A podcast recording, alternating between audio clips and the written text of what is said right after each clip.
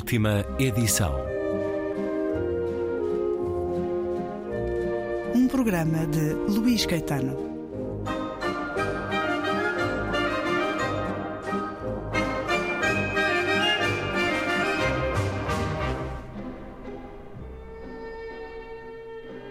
Regresso à conversa com Tiolinda Gerção. A propósito do livro O Regresso, de Julia Mann a Paraty, agora distinguido com o Grande Prémio de Literatura DST, um dos principais do país. Júlia da Silva Mann viveu entre 1851 e 1922, a mãe de Thomas e Heinrich Mann, descendente de portugueses e de índios, desterrada do mato brasileiro para a muito rígida cidade alemã de Lübeck, onde cresceu com a família germânica do pai e casou com um homem com quem não foi feliz. Leio um certo em que há essa afirmação da mulher insatisfeita que rasga uma sociedade, uma sociedade em que o homem detinha todo o poder. O seu pai partira para o Brasil em busca de uma fortuna que em Lübeck não tinha. E com a sua ascendência de comerciantes, nascido numa cidade e num país de comerciantes, possuía apuradíssimo faro para os meandros e subtilezas dos mercados e tivera artes de comprar uma noiva com o dinheiro dela. Melhor negócio não podia ter feito. No leilão social onde as mulheres eram vendidas e compradas, adquirir a sua ao preço de dar-lhe o seu nome, Bruns, e pouco mais do que isso. Um nome estrangeiro era sinónimo de prestígio em países atrasados, e em troca de partilhar o nome, tornara-se dono de enormes plantações de café e de açúcar e respectivos engenhos numa vastidão de terras que ia de Santos até ao Rio de Janeiro, Angra dos Reis e arredores. E quanto ganhara ao seu marido, Thomas Johann Heinrich Mann, com a aquisição dela, Júlia? Quanto valia no leilão da Sociedade de Lübeck uma bela jovem de 17 anos, devidamente domesticada, ensinada, treinada, rebatizada protestante, e o mais possível transformada em alemã casadoira, com os atributos necessários para dona de casa, anfitriã, esposa e mãe competente e, além do mais, portadora de um dote irrecusável. Fora vendida e comprada para as funções domésticas que desempenhava, mas ela mesma, Júlia, nunca estivera à venda. Os seus sentimentos, desejos, escolhas e direitos também não. E quanto valiam? Nada, absolutamente nada. Nem sequer deveriam existir e talvez nem existissem, tal como aparentemente também ela não existia. Para as mulheres alemãs, a situação era na verdade a mesma, mas talvez elas não se sentissem tão presas e amordaçadas dentro da sua casa e do seu corpo. Viviam como tinham visto viver as suas avós e bisavós. Eram uma corrente sem fim, de mulheres suspensas nos quadros a óleo da parede que se refletiam nos espelhos entre jarras de flores imóveis, como se estivessem mortas. Mas Júlia recusava seguir esses modelos.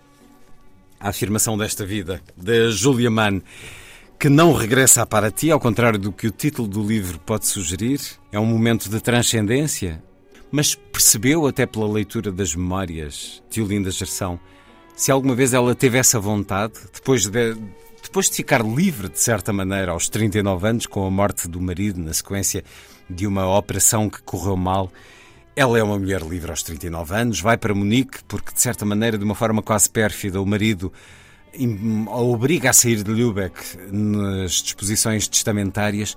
Ela nunca sentiu vontade de ir procurar esse paraíso perdido da infância?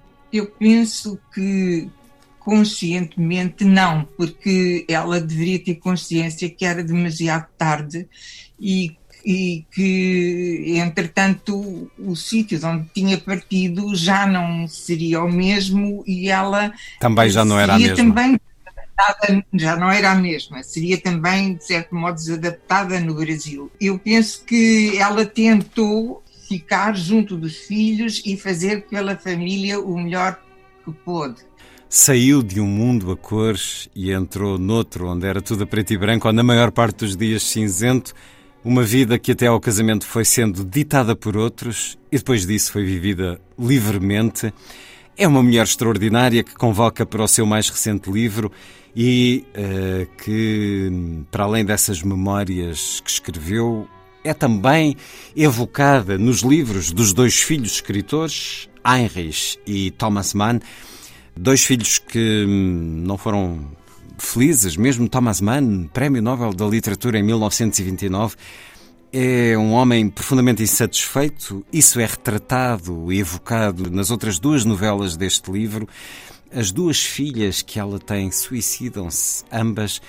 É por isso também que convoca o Dr. Freud, de Olinda Gerção, porque só ele poderá explicar muito desta família, nomeadamente o lugar da mãe, dessa beleza exótica, tentadora e sensual que surge nos livros dos dois filhos escritores, muitas vezes em personagens que evocam essa vida sinuosa e atormentada.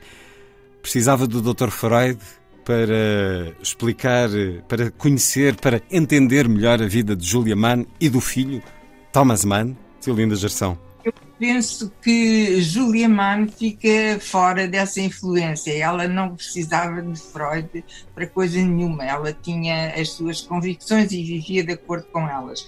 Quem de facto tinha necessidade de uma grande confissão que vai fazendo nos livros e nos diários e em cartas e, e, e, é preciso também notar que ele destruiu muitos diários que não queria que fossem conhecidos, foi Thomas Mann. E Heinrich Mann também tem uma relação muito ambivalente com as mulheres. Nós todos vimos o filme O Anjo Azul, uhum. eh, que é tirado de um romance do Heinrich Mann chamado Professor Lixo, em que um homem é destruído por uma mulher fatal. Portanto, em Heinrich há uma grande atração pelas mulheres, mas também uma dose masoquista muito forte que o deixa um, ehm, ser explorado muitas vezes pelas mulheres. Aliás, ele casou com uma atriz, Maria Canova, uh, de quem depois se divorciou, tinham, tiveram uma filha e mais tarde ele teve uma relação com uma mulher que, eh, que trabalhava num bar e que, enfim, toda a família Mann considerava uma mulher de má nota, eh, uma espécie de, de quase prostituta que caiu no, no, alcoolismo, que era muito mais nova do que ele, eh, mas que o fez sofrer terrivelmente. E, e, e, com e quem ele teve uma relação profundamente desastrosa. Portanto, Heinrich Mann também era uma personalidade problemática embora tivesse com convicções políticas que Thomas não tinha e que eram salvíficas. Ele tinha um sentido de pertença a uma causa e lutou sempre contra o nazismo e era a favor da, das concessões francesas de república e de, de liberalismo, etc., eh, ao contrário do irmão. Aliás, a inimizade entre os dois partiu muito mais de Freud, de, de Thomas Mann, do que de Heinrich, como Freud eh, escreve numa célebre carta a Thomas Mann, em que ele tenta avisá-lo de que Thomas Mann vai destruir um dos filhos, como de facto aconteceu. Eh, porque transferiu para o filho toda a rivalidade que tinha com o irmão. E esse filho também se suicidou. É uma família diferente das outras, altamente problemática, e em que Júlia se viu uh, no meio de, de, conflitos imensos quando ela não podia fazer nada. E ela também se culpabiliza. Ela pensou: se calhar eu fui uma má mãe, eu falei demais com eles, eu transmiti-lhes a minha nostalgia, a minha insatisfação, em vez de ser uma mãe securizante que lhes dava uh, conforto, eles encontravam em mim uma mulher infeliz que também, de certo modo, desestabilizava. Portanto, tudo isso é um mundo muito sombrio, mas que eu achei interessante trazer para o mundo de hoje, que também é um mundo cheio de perturbações, com ameaças de totalitarismos, com o esmagamento dos países mais fracos pelos mais fortes, basta vermos o que sucedeu na América, e, e enfim, este os, os, problemas não estão resolvidos, estão muito longe de estar resolvidos. E o ser humano é muito problemático, de facto. E, e, e se nós conhecermos melhor todo esse lado sombrio, eh, e esse é o contributo de Freud, eu penso que isso nos dará mais esperança e mais capacidade de, de talvez nos transformarmos como sociedade e como indivíduos. Mais sentido crítico, mais capacidade de, análise e autoanálise. Leio um certo dessa imersão na psiquiatria, essa imersão na vida, na mente de Freud, que é um gesto ousado da parte de Tiolinda Gerson na primeira novela, que tem o título Freud pensando em Thomas Mann em dezembro de 1938. E assim continuo a ver-me neste arrabal de Londrina. Ora, nós estamos no exílio de Freud em Londres, por causa do nazismo, poucos meses antes da morte eh, do psiquiatra, em que ele está a refletir sobre a relação com Thomas Mann. Assim, continuo a ver-me neste arrabal de Londrino, agora que estou um pouco mais velho e muito mais doente, com grandes interrogações e poucas certezas. No fim da vida, estou longe de dar por terminado o meu caminho. Outros continuá-lo-ão por mim, no meu lugar. Em meu nome? Não ouso acreditá-lo. Terei de certos seguidores, mas, sobretudo, tive e sempre terei opositores. Quanto ao futuro da humanidade, e em particular da Alemanha, não me atrevo a imaginá-lo, a tal ponto ele me apavora. Sempre tendi a ser cético sobre a nossa espécie. O ser humano é um barro impuro.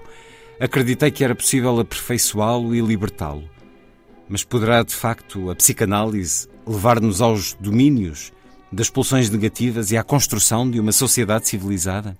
Não sei se a teoria que construí vai resistir ao choque da realidade ou se o nazismo veio arrasar tudo. Será possível que sejamos incapazes de progredir no plano ético, do mesmo modo que, afinal, parecemos ser incapazes de amor e de compaixão? Esse é o ponto fulcral a que voltamos sempre a necessidade e, sobretudo, a capacidade ou não de amar e ser amado, sem a qual não é possível a sanidade psíquica.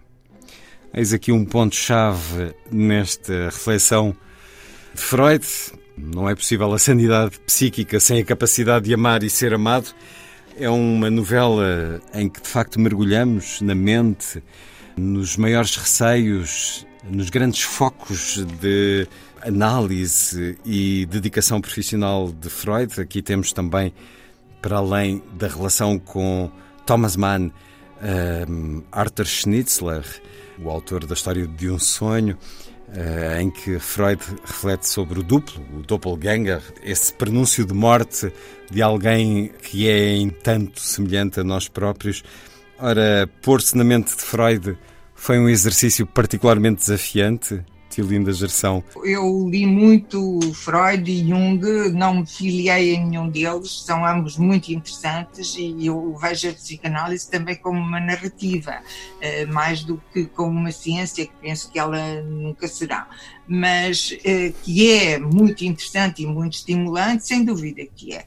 E como como ferramenta de interpretação, acho que é, que é muito importante e que para mim interessou-me mais do que a via sociológica, que na altura que eu estudava era fortemente marxista, portanto muito redutora, ou a via linguística uh, estruturalista que não me interessou.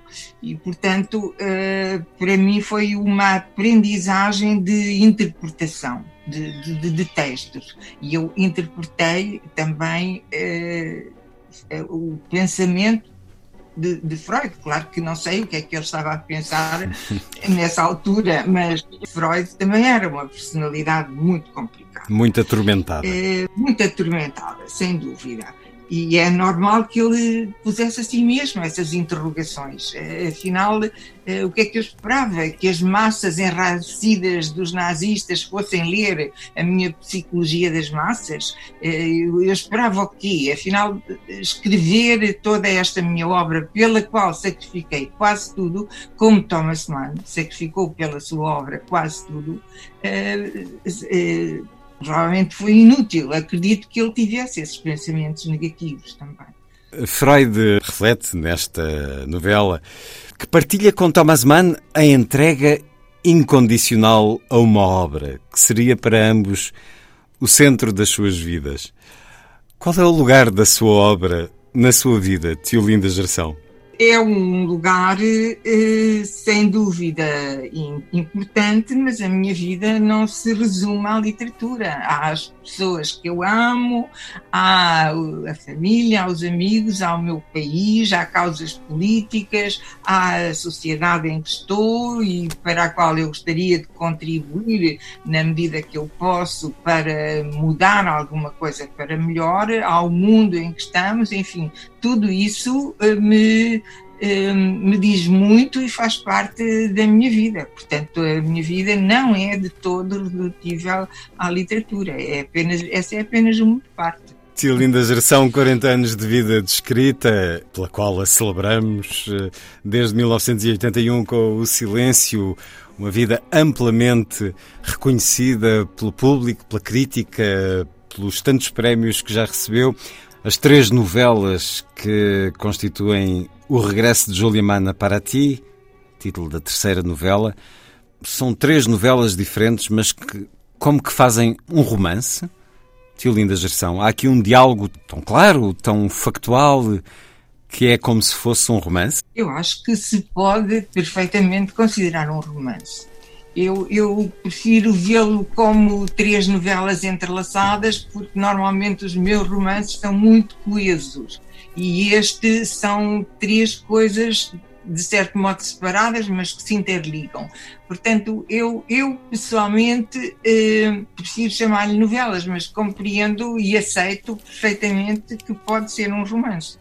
Aliás, o romance cada vez tem uma forma mais livre, mais ousada e mais solta, e, e, e isso é, é normal que aconteça, é uma forma sempre em transformação.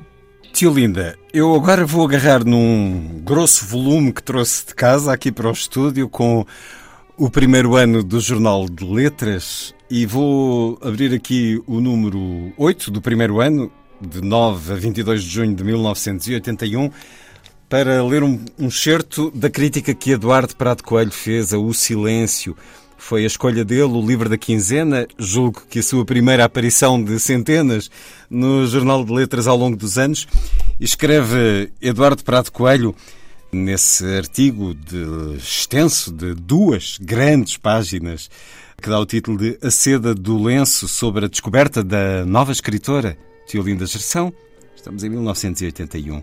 Cada experiência, cada acontecimento forma o seu círculo o espaço da sua verdade evidente.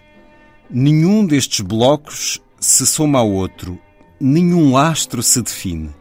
Bloco a bloco, cada bloco justapõe-se, condensa-se na sua matriz, abre e fecha um círculo de vida, traz um conhecimento nómada que nunca se acumula num saber de experiência.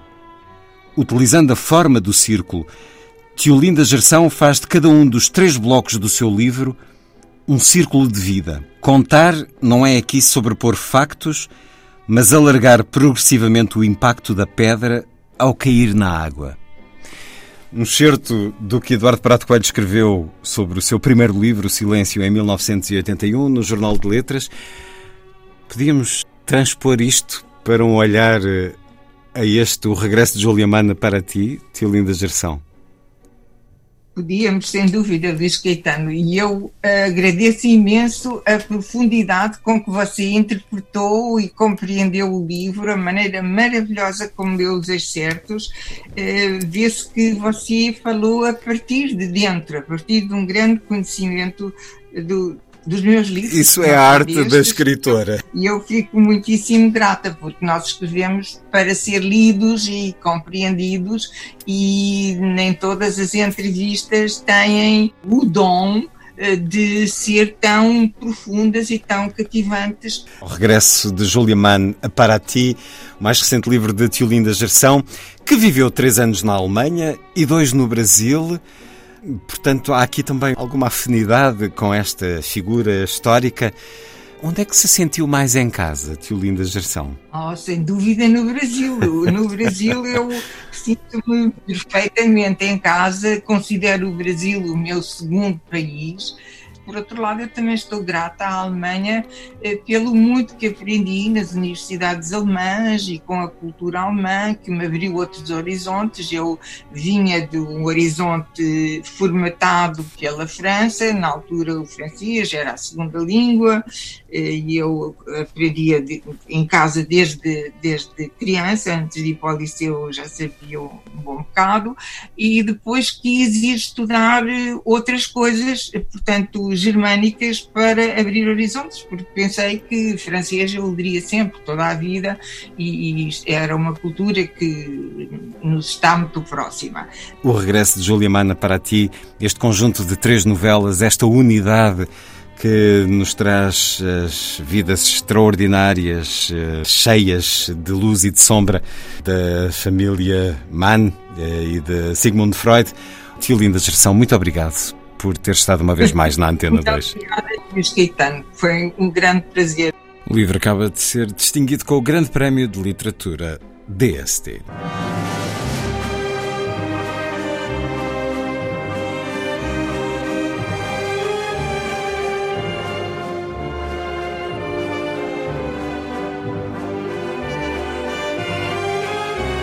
Última edição.